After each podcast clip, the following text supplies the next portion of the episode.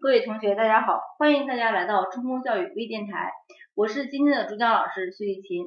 那么本期的课程主要是为大家讲解资料分析中的一种计算方法，叫做特征数字法。那么在资料分析的列式当中，我们常常会发现会碰到一些非常复杂的一些乘除混合运算。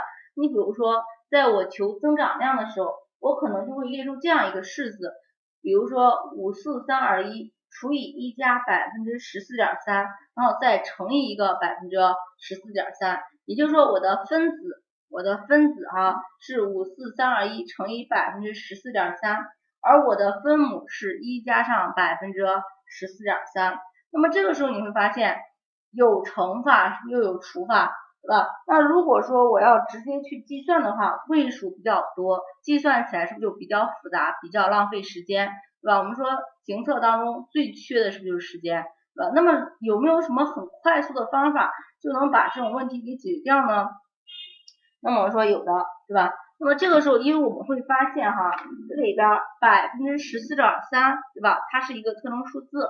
那么这个时候我们就可以利用特征数字法了。那么这个时候可能很多同学会问，老师我怎么就没有看出来这里边百分之十四点三就是个特征数字呢？那么这就是我们特征数字的特点。特征数字的，你只要知道哦，这个数是特征数字，那么你就可以用特征数字法。但是如果你不知道的话，那你当然就不能用了。所以说，学习特征数字法之前，要求大家一定把一些常考的特征数字记清楚。那么常考的特征数字有哪些呢？就是二分之一到十一分之一，对吧？大家可以先把二分之一等于零点五。对吧？三分之一等于零点三三三，四分之一等于零点二五，五分之一等于零点二，六分之一等于零点一六七，七分之一等于零点一四三，八分之一等于零点一二五，九分之一等于零点一一一，对吧？那么十一分之一等于零点零九零九。大家可以先把这些数记清楚，因为这些数是考察频率非常高的，对吧？你看我刚才是不是说到了一个七分之一等于零点一四三？对吧？而我刚才给大家的式子是不是出现了一个百分之十四点三？百分之十四点三是不是零点一四三啊？对吧？所以说我是不是零点一四三它就等于七分之一啊？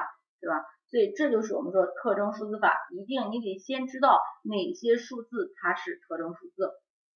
好，那么知道了之后，我们是怎么用特征数字法的呢？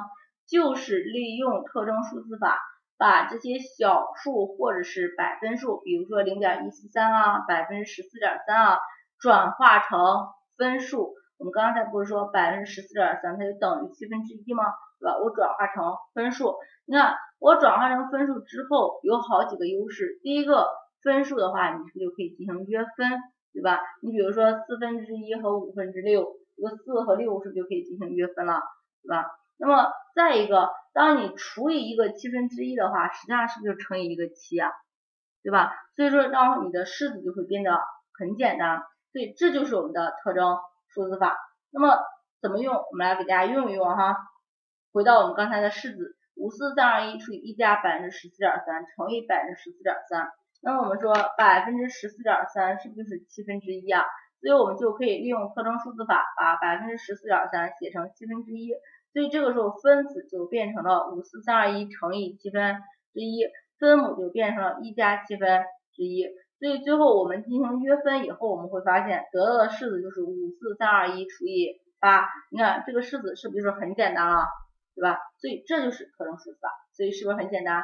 那么有些同学就说，那老师到底什么时候我可以用特征数字法呢？那我们刚才的时候给大家说过了。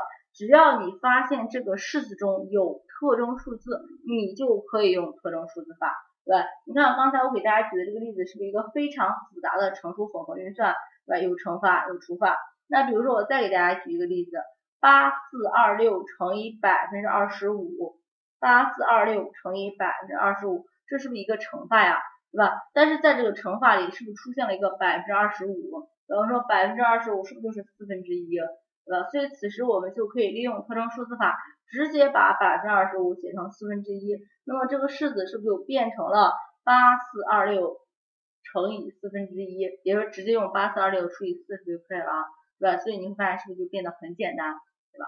所以说什么样的式子我们可以用特征数字法呢？只要你发现在这个式子当中它出现了特征数字，对吧？那么我们就可以用特征数字法。那么哪些是特征数字呢？就是一开始我给大家说的二分之一到十一分之一，它所对应的小数，对吧？大家一定要记清楚，对吧？然后到时候考试的时候就直接可以用了，对吧？那么，所以我们来看一道国考真题哈。所以说是这样的，我给大家读一下题目哈。分子是八九六点三一，分子是八九六点三一，那么它的分母是百分之二十五点三二乘以一加百分之十九点一，对吧？一个分子只有一个数，就是八九六点三一，分母有两个数，是百分之二十五点三二乘以括号一加百分之十九点一。那么这个时候我们会发现，分母是不是两个数的乘积啊？对吧？我们都知道，对于一个除法而言，你说分子简单的好算还是分母简单的好算？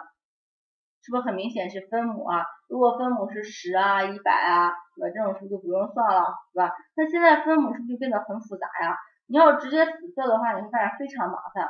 但是我们观察一下的话，你有没有发现这里边出现了一个百分之二十五点三二啊？对吧？那么百分之二十五点三二是不是很接近百分之二十五了？所以我们可以把百分之二十五点三二直接看成是四分之一，然后里边它乘以一加百分之十九点一，这个百分之十九点一是不是也挺接近零点二的呀？对吧？那么所以说我们也可以把百分之十九点一近似的看成是百分之二十，那么百分之二十就是五分之一，一加上五分之一是不是五分之六？所以说现在分母是不是就变成了四分之一乘以五分之六？然后我们说四和六可以进行约分，对吧？那么约分之后，分母就变成了十分之三，对吧？但是这个分子八百九十六点三一是不是也是有点复杂呀？对吧？那么我们是不是还可以进一步的简化一下呢？这个时候我们来看一下选项啊，选项 A 二九七二，B 三五四零，C 三八六五。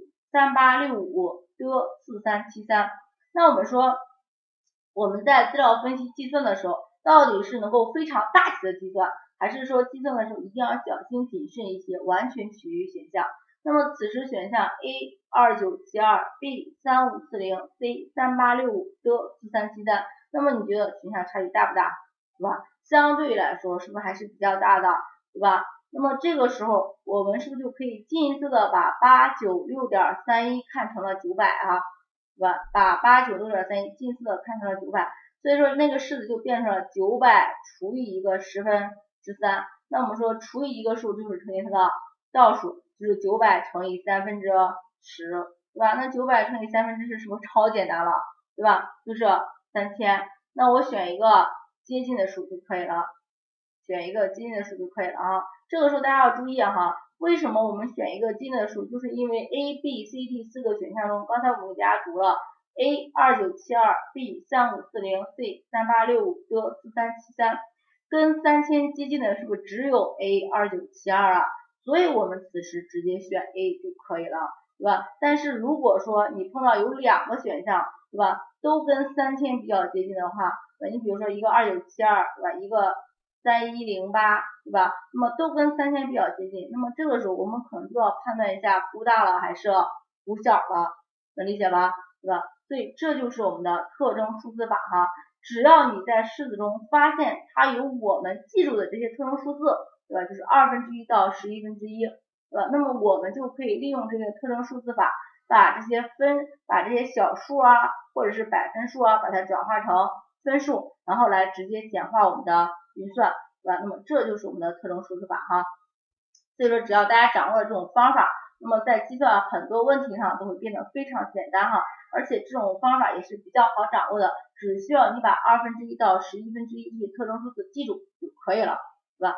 好，那么这就是我们的特征数字法。那如果说大家还想要了解更多的内容的话，那么就可以去关注我们这个。山东中公教育的微信，对吧？那么也可以关注我们开学之后各大高校的一些讲座呀，还有一些中公杯的模考，好哈。那么我们今天的课程就上到这里，谢谢大家。